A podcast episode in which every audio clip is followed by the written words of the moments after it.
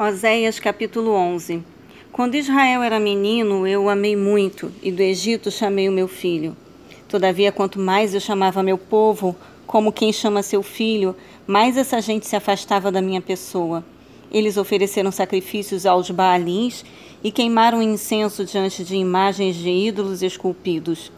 Contudo, eu ensinei Efraim a andar eu carreguei no colo, mas eles não entendiam que era minha pessoa quem os curava e zelava por eles.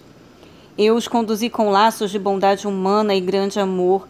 Fui eu quem lhes tirou o jugo pesado do pescoço e me inclinei para, para alimentá-los. Não voltarão para a terra do Egito, mas a Assíria será seu rei, porque recusam arrepender-se.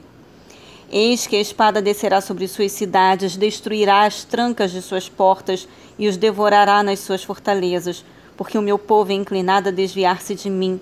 Embora roguem ao, Altíssimo, de maneira alguma me adoram.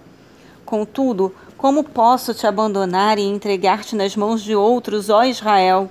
Como deixaria de te proteger ou te trataria como tratei Admar? Como agiria contigo do mesmo modo como lidei com Zeboim? Eis que o meu coração está comovido, toda a minha compaixão está desperta e voltada para ti. Portanto, não executarei todo o furor da minha ira, eis que não voltarei a destruir Efraim, porquanto sou Deus e não um ser humano, o santo entre vós.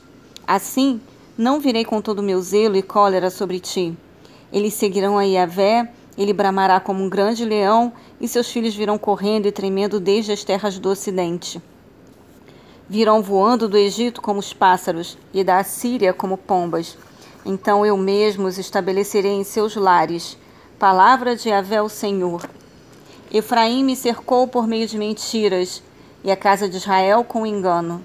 E Judá ainda anda rebelde contra Deus, o Santo Fiel.